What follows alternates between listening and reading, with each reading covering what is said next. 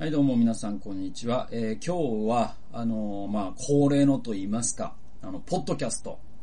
えー再生記念動画、あね、今回は3万回、え再生、え記念フリートーク動画を出していきたいと思います。ね、あの、3万回再生されましたよ、ポッドキャスト。えこの数字が何なのかというのは、あの、謎なんですけども、謎の数字っていうか、どう評価していいかわからないっていう。でもまあなんか3万回って嬉しいよね、みたいな話です。で、うんと、だから1年半ぐらいとか続けてて、まあ累計で3万円回、えー再生されたということは、あーね、月にね、うん、2000から3000回ぐらいね、えー、ポッドキャストが再生されているということで、まあこれはね、嬉しいことだなと思いますよ。で、YouTube の方も同じコンテンツを出していて、えー、こっちもね、だいたい月に3000回ぐらい、えー再生されていますので、合わせるとね、月に6000回ぐらいね、えー皆さんが何らかの形で見たり聞いたりしてくださっているということで、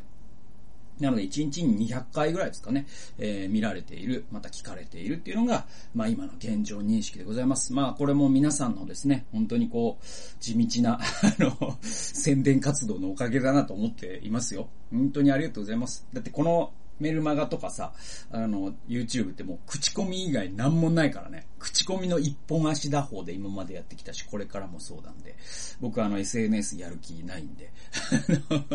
だからもう皆さんどうぞ、これからも、あの、もうね、あの、これを聞いてくださってる方は、もう、局員に認定しますので。局員？これ何なのこれ？局員、リスナー、リスナー。あの、だから、あれですよ、もう、オードリーのオールナイトニッポンでいうところのリトルトゥースですよ。もうリトル陣内にね、あの、もうね、リトル、リトル陣内に認定しますのでですね、あの、どうぞ、リトル陣内の方はですね、あの、他の人にもですね、あの、勧誘活動をね、えーなさっていただけるとね、嬉しいなと思います。はい。で、えー、っと、そうですね、何喋ろうかということで言いますと、あのね、一個ね、報告がございますよ。それは、あのね、僕、めっちゃ今更なんですけど、なんか皆さんね、コメントをね、くださってた方がいたんです、これ。で、僕ね、ずっと1年ぐらい気づいてなかったの、それ。で、なんか僕、デフォルトの設定を、コメントをね、なんか承認制にしてたんですよ。それに僕気づいてなくて。で、その、YouTube アカウントの、うんと、設定でできるわけですよ。えー、この動画のについたコメントを承認制にするのか、コメント欄をそもそも設けないのか、あるいはもう承認なしにするのかとか、で、あるいはそのスパムと思われるコメントだけ承認制にする。なんかなんかそういうのがあって。で、僕全部を承認制にしてたんだけど、承認制にするには僕がそれを見て承認しますってやらないと、なんか公開されないんだよね。で、なんと、だから僕1年ぐらいた、なんか気づかんかったから、えっ、と、ある日見てみたら、えっ、と、67件コメントがついてて、で、あー、来てたんだと思って、すいませんって思って、それで全部をまあ公開にしたんだけど、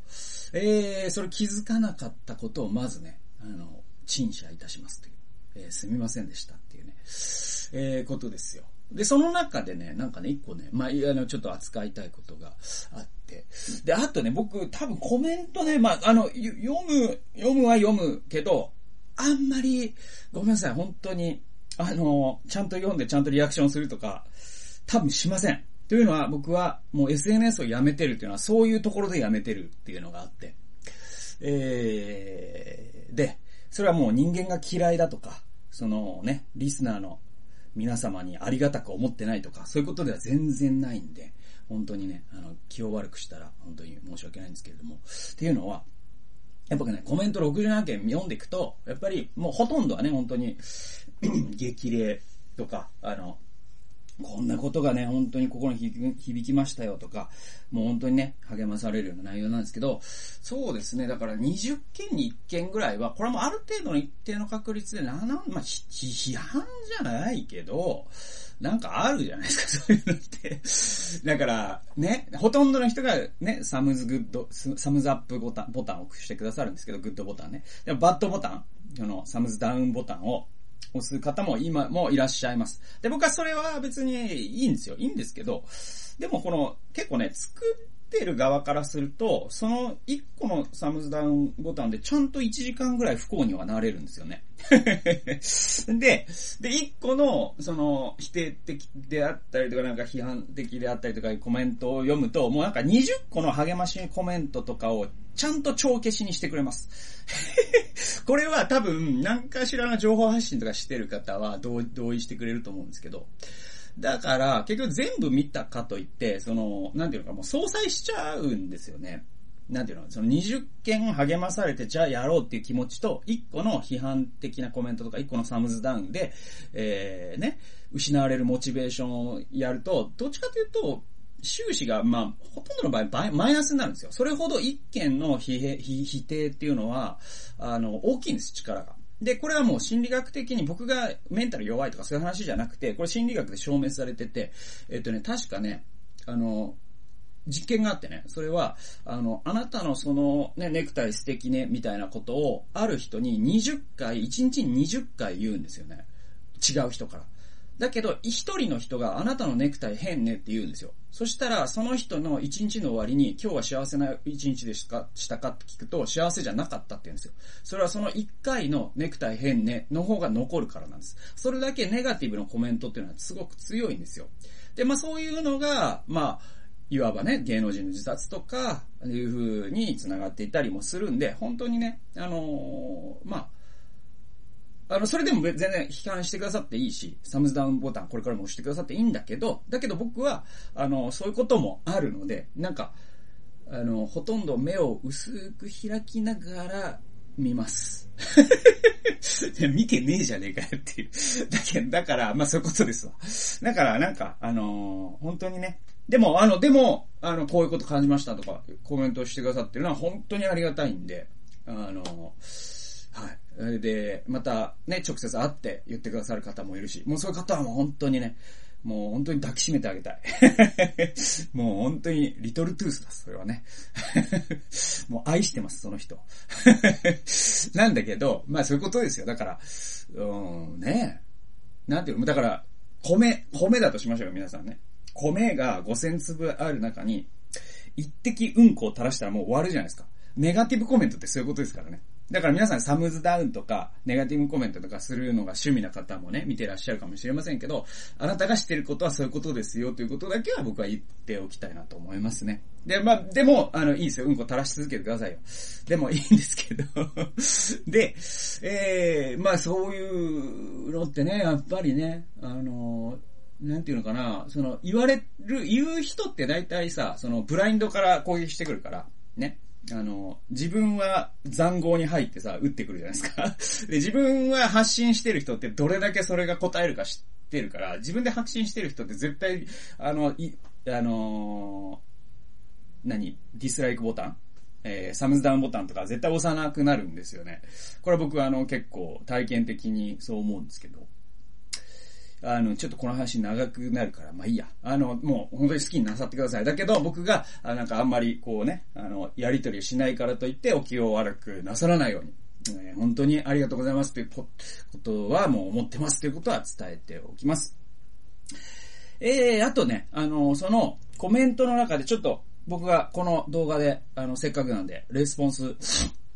したいなって思ってたことをちょっとレスポンスしていきたいと思います。えー、それがね、まずね、あの、ポッドキャストのね、音量、音量をね、えー、上げてほしいっていう人がいるんですよね。で、これ、もしかしたら一人じゃないかもしれないんだよね。一人そういうことを思ったということは、そう、で、それは、あのね、やってみました、僕も。だけど、まあまあめんどくさい。だから、あのね、これ、これをやるには僕どうやってるかっていうと、まずね、MP4 で、ね、ビデオ作るじゃないですか。で、それを MP3 に変換するんですよ。そういうそフリーウェアがあって。で、それを、あの、アンカーという、ね、えっ、ー、と、プラットフォームでアップロードしていくんですけど、アンカーというアね、えっ、ー、と、プラットフォームには音量調節機能がないです。だから、原音の音量になっちゃうんです、どうしても。じゃあ、原音の元の MP3 の音量を上げるという操作が必要なんだけど、それが、えっ、ー、とね、それをするには、もう一度なんか MP3 編集ソフトみたいのに入れて、えー、なんか書き出さなきゃいけなくて、あのね、僕のね、ちょっとね、今の、えー、仕事のルーティンからするとね、ちょっとその時間を捻出できませんという判断になりまして で、ただ、そのね、なんか変換するときにもしかしたらちょっと一個音量のつまみがあるから、それはマックスにするようにはしたので、ちょっとは上がってんのかなわかんねえな、みたいな感じなんですけど、まあちょっとね、本当に申し訳ないです。だからイヤホンで聞く分にはいいけど、ちょっと車の中でえ聞くには、なんかマックス音量にしても小さいとかっていうことが起きているんだとしたら、もう本当に、もう、ちょっとこれ以上できないんですよね。ごめんなさいぐらいしか言えなくて。えー、ただね、あの、スマホのアプリとかタブレットのアプリで、その、音量の限界突破アプリみたいなのもあるから、そういうのを使うなり、えー、まあなんかの、ね、えっ、ー、と、Bluetooth スピーカーとかにつなぐなりして、えー、本当に申し訳ないんですけども、そんな形でね、対応していただいて、くださいということで、本当にね、あご容赦ください。はい。そんなことでちょっと解決には至りませんでした。申し訳ございませんという、えー、ことが一つ。あとね、もう一個ね、その、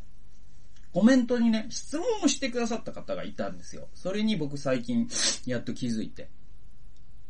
で、これしかもね、4ヶ月前の質問で、2020年9月の時点で4ヶ月の前だから、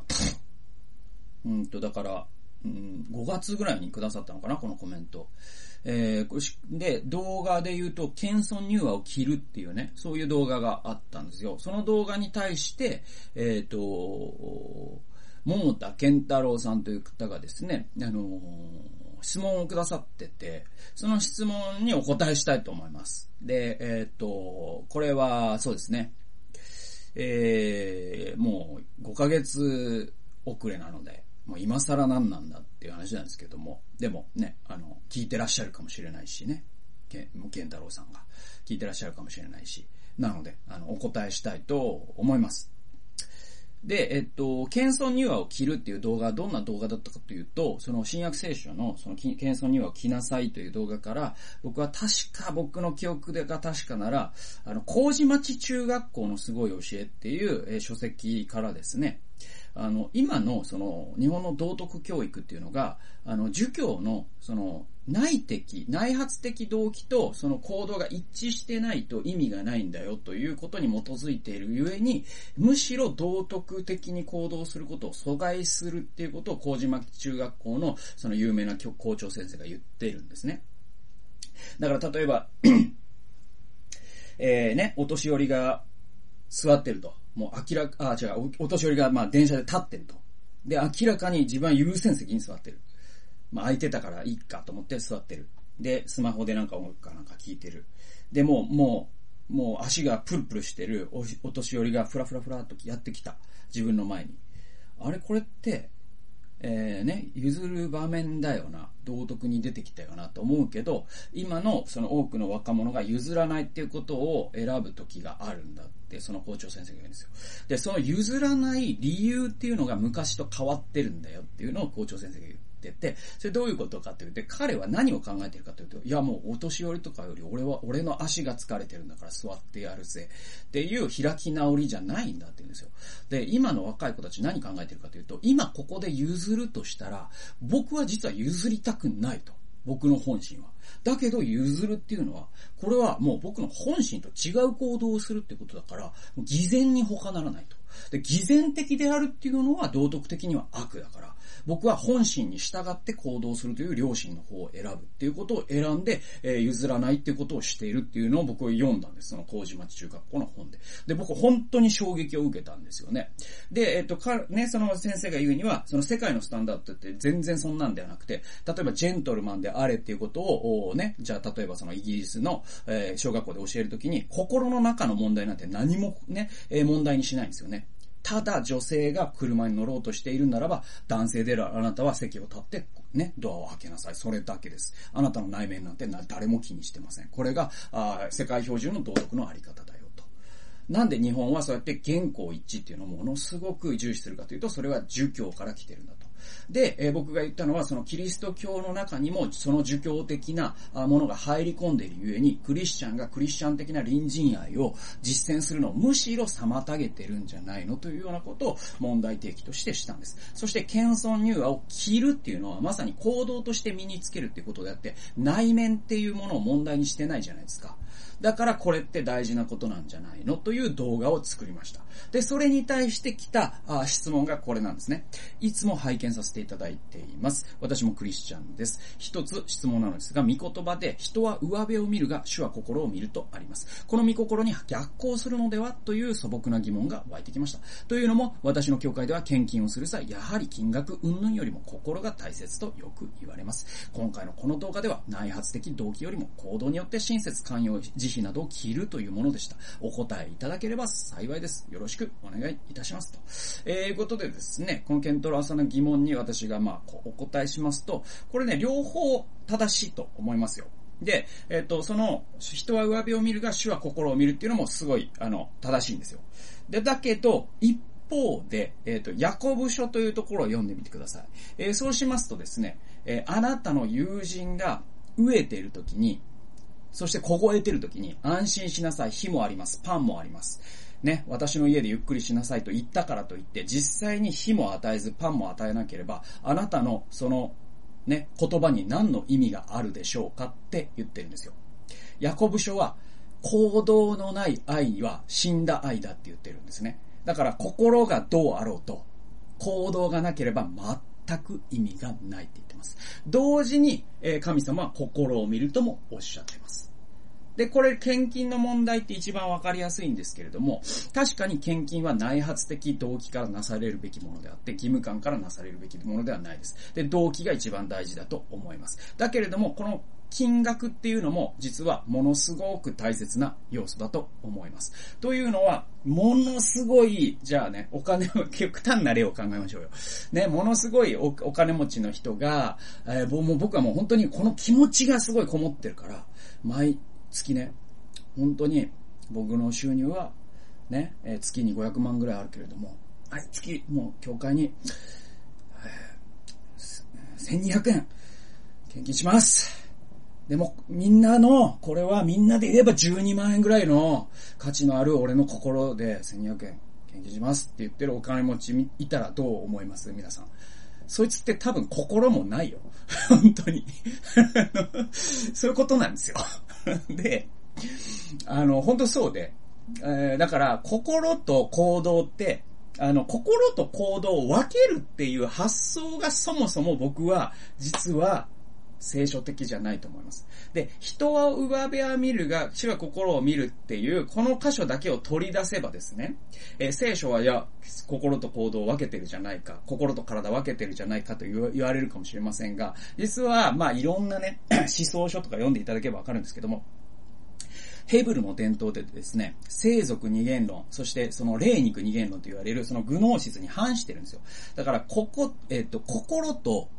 体、行動っていうものは一つであって、分けることができないという前提に立つのがヘブル的伝統だし、イエス・キリストもその伝統に従って教えを説いたのは間違いない。だけれども西洋の